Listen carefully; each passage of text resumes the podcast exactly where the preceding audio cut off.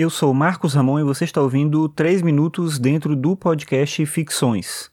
O Ficções é um podcast sobre filosofia e cotidiano e você pode ouvir os episódios no Spotify, no Deezer ou no aplicativo de podcast da sua preferência. Nessa última semana você deve ter observado muita gente falando sobre consumir, sobre comprar.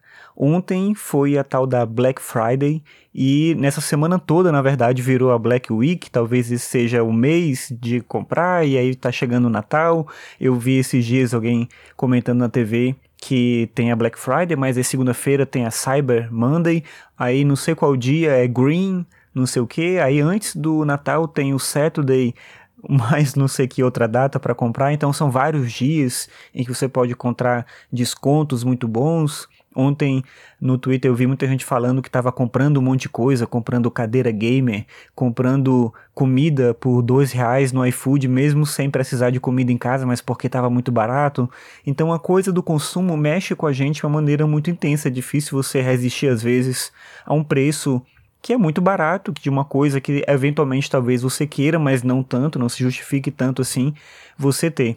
Tem uma propaganda eu não lembro de que tipo de produto que é, mas é uma propaganda que fala assim que o slogan que é utilizado é não preciso, mas quero. E eu acho que essa é um pouco a síntese dessa ideia de consumo que a gente tem hoje tudo isso que eu estou falando não é um tipo de argumento contra o consumo, eu não sou contra consumir, mas é importante que a gente tenha esse cuidado da gente saber como a gente gasta o nosso dinheiro, de que maneira que a gente gasta ele, com o que que a gente está gastando esse dinheiro, até porque esse dinheiro faz falta para outras coisas. E simplesmente reclamar de que as pessoas gastam dinheiro comprando coisas não é a solução, porque, enfim, a gente precisa comprar coisas e comprar coisas, inclusive supérfluas, é importante eventualmente para você poder ter um momento ali de diversão, algum hobby que você tem, que você quer comprar uma coisa que não é essencial, a gente não pode viver só com aquilo que é essencial, mas é preciso ter esse cuidado. Eu lembro de uma época que eu jogava muito no computador e sempre que tinha promoção do Steam, eu comprava um monte de jogo porque estava super barato e eu nunca joguei esses jogos, a maioria dos jogos que eu tenho eu nunca joguei.